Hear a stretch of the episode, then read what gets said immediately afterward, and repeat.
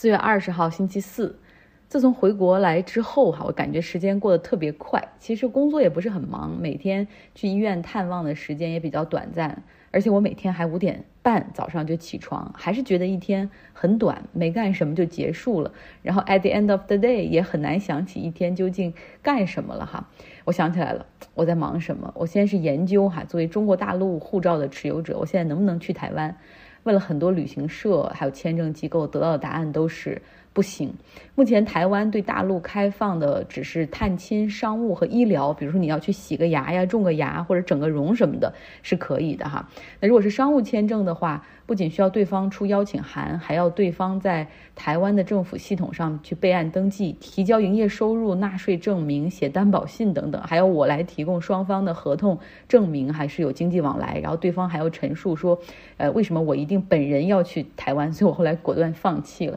还因为要去韩国出差，所以我想在国内申请一个韩国五年多次的签证。原来以为两国之间这么近，往来频繁，应该办理会更加的便利。结果发现，仅仅是领区的事情就很教条。如果是在北京、上海居住、生活、工作的人是有优势的，持当地的身份证或者是非那个户籍的人可以持六个月的社保，哎，就很便利的可以去有个快速通道可以办理。但是像我这样的特殊情况，哈。虽然以前住在北京，呃，护照也是北京发出的，但是因为没有在北京当地的流水和工资证明，也没有社保记录，所以只能被打回原籍。那作为一个哈尔滨的户籍，只能在沈阳领区办理。那这个领区又因为有很多朝鲜族的同胞要去韩国旅行探亲或者工作，所以办理的速度是非常的慢，据说要排队二十天才能够进领馆哈。就韩国领事馆好像没有任何给个人申办的渠道，必须通过旅行社来递交，而旅行社又因为要保证他们的递签率，所以会非常严格的进行材料的审核。哎，总之就是非常的麻烦。不过这几天我还是干成了几件事儿哈，比如说激活了一些睡眠的银行卡，然后办了驾照的换证哈，我只能这样安慰自己。那另外，其实我还在积极劝导身边的人进行垃圾分类、走斑马线、看红绿灯。别看这些是小事儿，但真的很难去改变和说服一些习惯。还有就是对我过去所封存的一些衣服哈进行整理。然后我就在想，我怎么买了这么多的衣服？想想那个年代真的是内心空虚，很无聊，就是用海淘。逛街来填补业余的时间，就好像买一件衣服、一双鞋就能够改善心态或者提高生活的品质哈。现在想想真的是徒劳，不仅浪费时间、浪费钱，还造成了更多衣物的垃圾。然后我发现现在在哈尔滨有很多呃收旧衣物的这种地方，相信你所在的城市也有哈。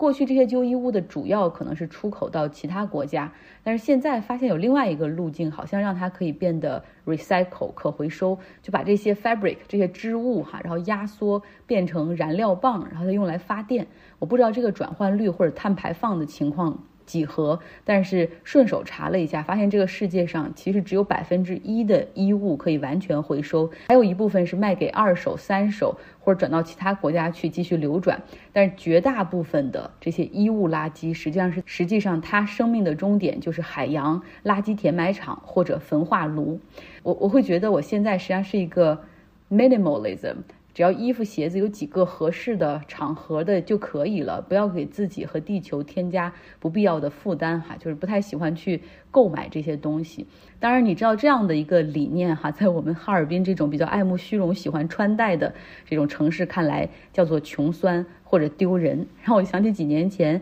有一个加拿大生活的远方的姑姑哈，就是回国，然后她穿的很朴素，然后别人就说：“你看，她肯定在国外混得特别差，然后日子过得很不好，才穿这么穿成这样。”然后他当时就说，实际上在北美买衣服比国内便宜多了哈，很大的品牌打折也是常有的事儿，很容易就可以穿很好的品牌。但是现在如果是穿的很朴素，那是因为真的不在乎这些，发现其实有更多时间、精力，甚至金钱可以有其他的地方可以去发挥作用。呃，有些时候有些人会觉得，哎，你是不是现在有点精神不太好，很假大空，对吧？地球上有八十亿人，就你的关心和你的一点点作为有用吗？嗯，我想说，在这么大的宇宙中，其实我们只有一个地球。你所认识的所有人，你听过的所有人，你见过的所有人，你爱过的所有人，我们所拥有的一切的一切，都在这个地球上。我们凭什么？不重视它的生态和未来呢？就在讲这个的同时，都还会受到一些阻碍哈。所以你知道我现在为什么在家里很难进行安心的创作，有太多的杂音。其实这个世界上有很多人是在意的，或者身体力行的去保护地球。比如说，有些人他会变成素食主义，或者是不吃牛肉哈。从保护动物和碳排放的角度，也有很多人就会周末带着孩子，然后在海边或者森林里面捡垃圾和捡塑料袋儿。知道你的内心也一定有。同样的善良和感知，只是没有发现或者不好意思承认而已。其实做善良的事儿或者对地球有益的事情，为什么要感到害羞或者不正常呢？我觉得这应该是用更大的声音，用十倍、二十倍的声音发出来哈，让更多有同样意识的人汇聚到一起，形成一种更大的力量，把更多的人吸引进来才对。到这儿，我应该画一个横线哈，长文预警，今天会是一篇很长的微信公号。接下来要说说我的家乡哈尔滨。这可能是我高中毕业之后回来时间最长的一次。这座城市在不同的季节给人不同的感受。我觉得夏天应该是最舒服的。那现在我所在的这个季节，应该算是早春时节吗？暖气还没有停，气温偶尔像明天还会降到零下。一周之前还下了场雪。我觉得古时候用苦寒之地来形容这里，非常的恰当。怪不得这些北方的带引号的蛮族哈，这些少数民族要不停的南下去入侵。发源于我们附近城区阿城的女真人哈，所以那个时候总是要南下入侵。在十二世纪初的时候，那个完颜阿骨达他统一了女真部落之后，建立了金这个少数民族是以渔猎为生啊，他们就多次的南下，然后又抗辽征宋等等。不过后来也被啊这个更厉害的蒙古灭掉。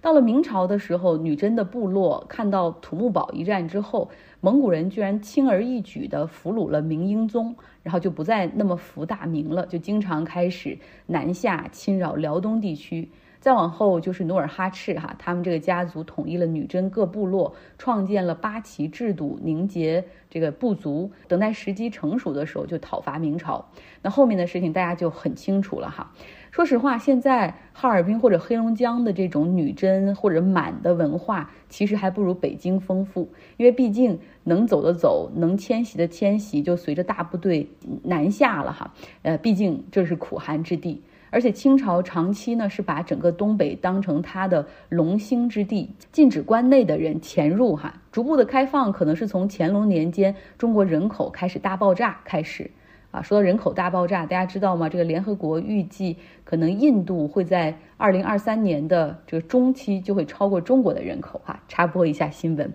那后面呢？鼓励开垦东北，鼓励移民，实际上是光绪年间的事儿。那个时候，因为日俄都对这块资源丰富，但是人口稀少的土地虎视眈眈，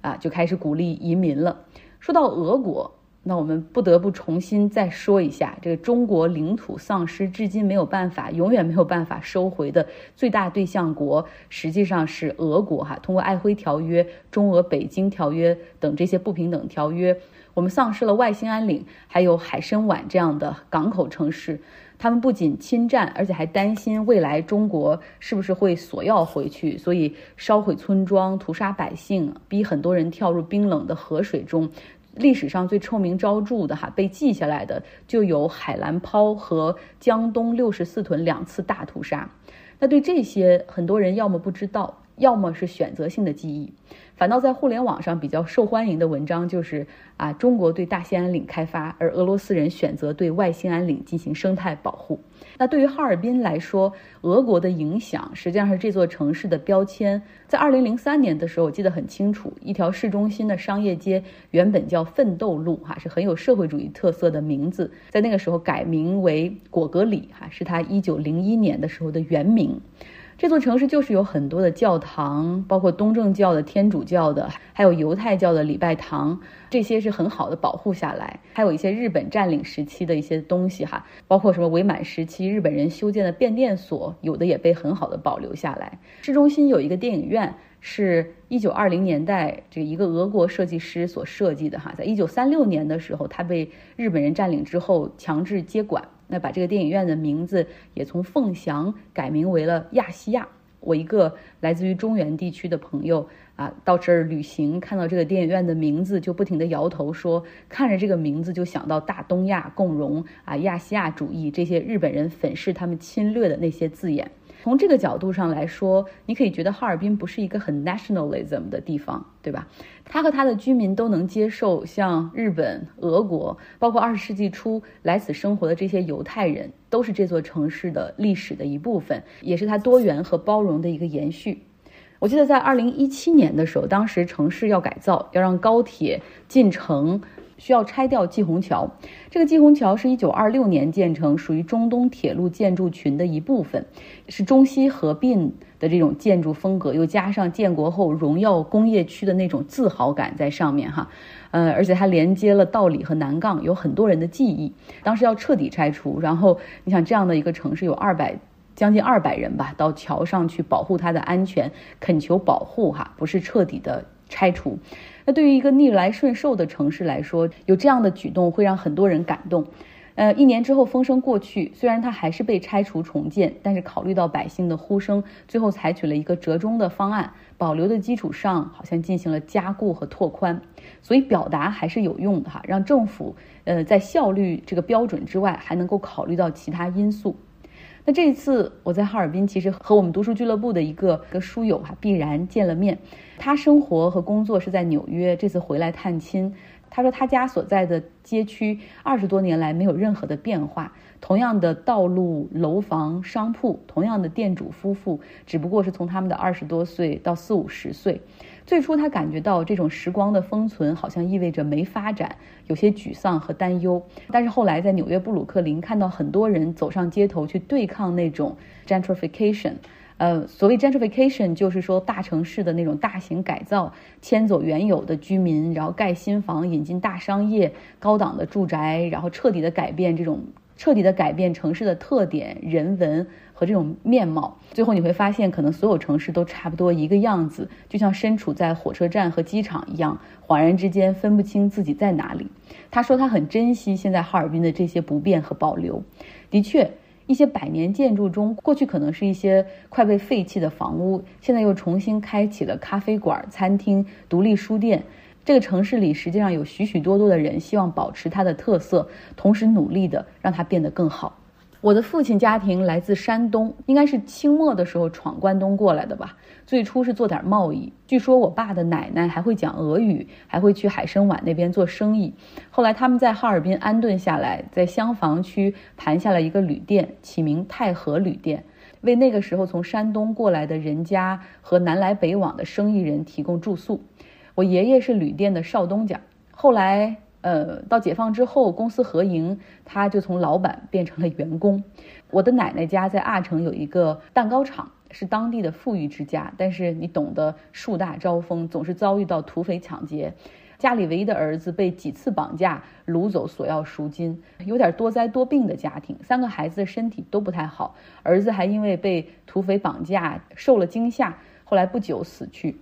我奶奶和她的那个姊妹身体也很弱哈，那个时候人都很迷信嘛，所以他们家里就为他们算卦。我奶奶是有哮喘哈，当时是说卜卦说可能无后，而且说要想让她能够活过呃五十岁或者四十岁，就必须嫁给一个有孩子的家庭去续弦等等，就这样。她被迫嫁给了比她大二十岁的我爷爷，后者和已故的前妻有四个子女，其中最大的女儿比我奶奶的年纪还要大。我现在想象不到她是如何接受这门亲事的哈，她内心是否有像同龄人，就是相隔七十公里之外呼兰的萧红那样的反抗精神，是否也曾经有过抵抗包办婚姻、愤然离家出走的冲动呢？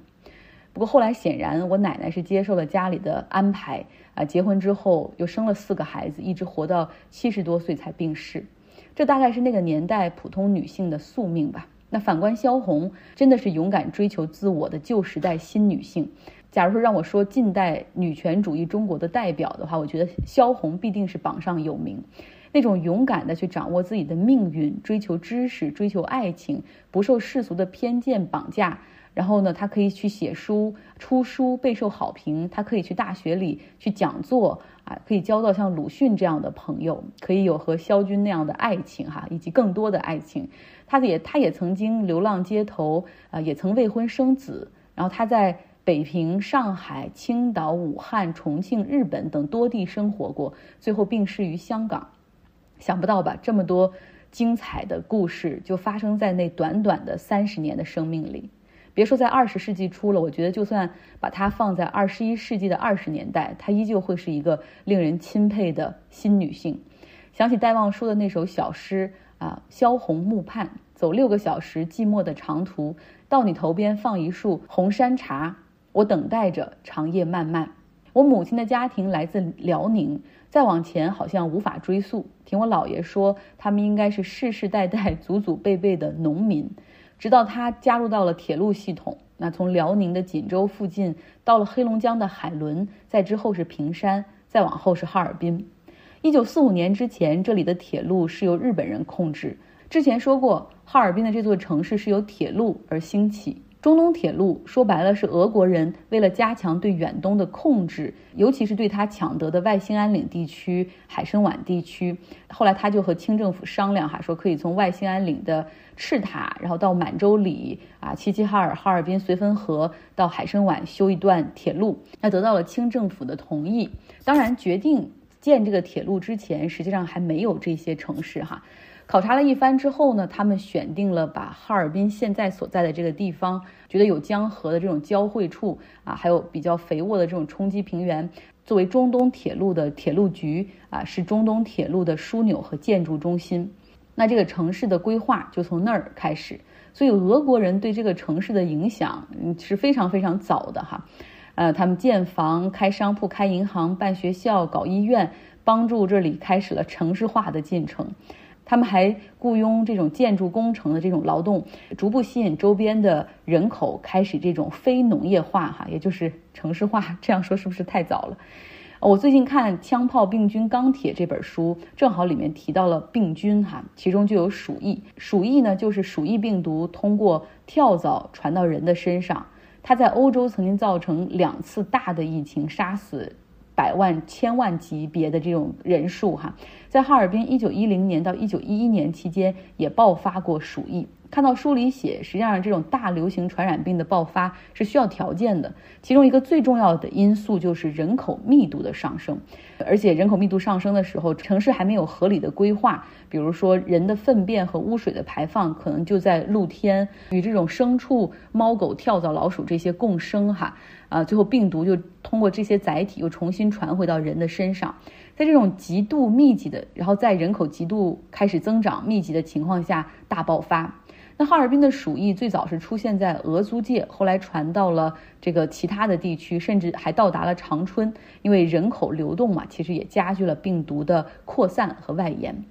说到城市的历史，随着日俄战争，日本人不惜一切代价获得了胜利，那俄国势力开始在这个哈尔滨这座城市减弱，留下的很多是俄国的犹太人，他们很多跟随着中东铁路而来，有的是工程建筑的，有的是搞银行业的，主要是那个时候整个俄国的那种反犹情绪或者东欧的反犹情绪都很强烈，他们就干脆搬到这儿来生活。像我走在中央大街上，看到很多建筑上都会标注着什么犹太人银行旧址、犹太人活动旧址，过去还有这种犹太人的集体墓地等等。人口最多的时候，说有两万的犹太人人生活在哈尔滨，而据说他们当时控制着这里百分之八十的经济往来，主要是银行业和贸易。我搜到了一个就是犹太人自己写的文献哈，他们这样描述哈尔滨，大家听一下。他们说，在犹太人的管理之下，哈尔滨松散的村庄变成了一个真正的城市。在二十年代和三十年代，哈尔滨成了国际文化的中心。由犹太社区开创的旅馆、商店、咖啡馆开始营业。在哈尔滨，当时出版的犹太报刊就有二十种。另外，还有全世界各地的犹太演员和音乐家来到哈尔滨演出。那座城市从那时开始被叫做“东方的圣彼得堡”或者“东方巴黎”。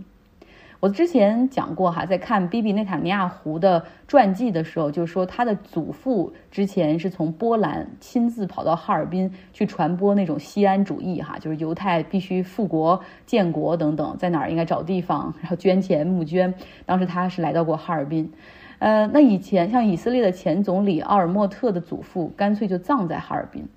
不过犹太人在这座城市的命运，随着日军九一八之后的入侵和占领，由盛及衰。因为日本人和纳粹哈，呃一样的去反犹，然后对犹太人进行经济勒索，很多哈尔滨的犹太人逃往其他地区，像是天津、上海以及其他国家。除了犹太人之外，十月革命之后，呃，苏俄内战。败走的保皇派白俄，他们很多也来到了这哈尔滨东北或者内蒙来进行生活。所以，我们看到现在中国五十六个民族里，实际上是有俄罗斯族。在哈尔滨生活的外国人，还有来此开啤酒厂的德国人等等。这好像哈尔滨那个哈啤，哈尔滨啤酒就是由那儿而来。这就是这个城市的过去哈。所以城市的建筑也很有特色，有俄式的、日式的，还有很多折中主义的风格。所所谓折中主义，我也是这次才学到，就是突破古典的传统的形式，创造出一种适应工业化的这种凝练手法和简化的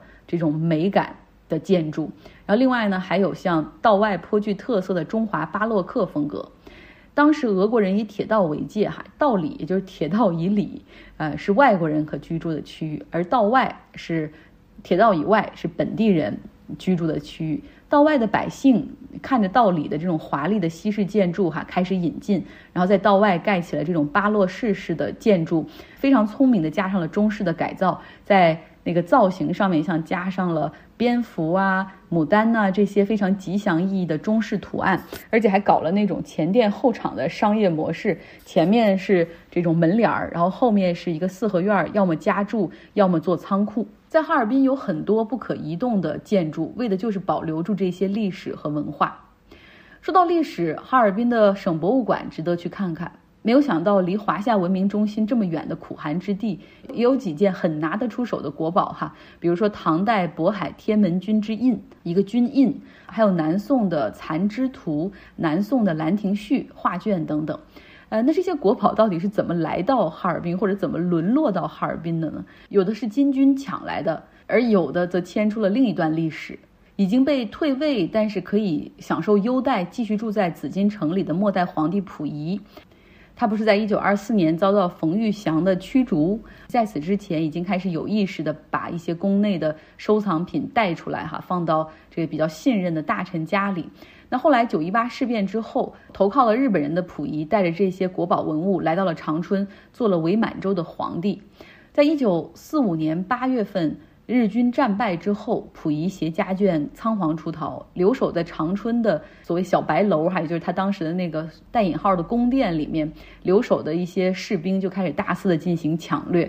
嗯，那其实很多人都是没有文化，所以就先抢金后抢玉，然后最后才有人会抢点字画、古籍善本之类的。但是很多就直接其实是被用火烧掉的，或者是撕撕烂的哈。那这个南宋的残肢图是被溥仪的御医从。就是即将把它扔到火堆里取暖的士兵手里买下来的哈，在一九八三年的时候，有一个大庆的市民把这个画连同另外一幅呃这个古画捐给了黑龙江省博物馆。再往后说，四五年之后，溥仪他是实际上是被苏联红军抓走哈，抓到了苏联境内。那中途他又遗失了一些国宝。然后同时，这个人又出手很大方，经常会赠送一些私人物品给一些身边对他比较好的人。比如说，最近在香港要拍卖的一只溥仪的手表，百达翡丽，呃，起拍价就是两千五百万港币。这是来自俄罗斯的别尔曼阔夫这个家族。他呢是溥仪被囚禁在苏联时期的翻译哈，然后对溥仪很好。后来溥仪赠送给他这块手表，还有一个折扇。那这个手表已经得到了百达翡丽还有历史学界的一些认定哈，就是那一块表。然后说是一九三七年由巴黎的一间零售商卖出。百达翡丽这个款型只出过八款这个手表，但至于溥仪如何获得这块手表，目前是无法考证。一想到一九三七年买下这个手表送给溥仪，那时候已经是伪满了，还会有人送溥仪手表，真是挺有意思的。又想到日本当时其实还养了朝鲜的王室，那还安排朝鲜的王室和日本贵族通婚，那爱新觉罗家庭其实也差不多受了如此的这种待遇哈，带引号的待遇。呃，因为溥仪不能生育，所以日本将贵族的女子许配给了溥仪的弟弟溥杰，他们好像是有孩子。如果溥仪死了的话，那后面继位的这个继承人实际上就将是一个中日混血哈，他们打的是这个算盘。呃，话说哈尔滨是一个在日韩认知度很高的城市啊，日本人说啊知道知道，但是不好意思提后面这个伪满洲国和侵华的历史，他们只会说啊我们的首相死在这里。呃，然后韩国人说知道知道，我们的英勇义士在那里杀了日本的首相。他们说的就是一九零九年安重根在哈尔滨火车站刺杀了前来和俄国代表会面的日本首相伊藤博文。那现在在哈尔滨的火车站里还有安重根义士的纪念馆，挺有意思。说了这么多哈尔滨的历史和故事哈，其实也也是希望在其他城市的朋友有机会可以来我们这儿看一看，感受一下这个非常。丰富多元的城市啊！另外，我感觉怎么今天微信公号做出了历史散文的感觉，超长的一篇文章，今天就到这儿哈。为什么可以写这么长？就真的是写写写就停不下来，还是对自己的家乡、对这个城市饱含着热爱。好了，希望你有一个愉快的周四。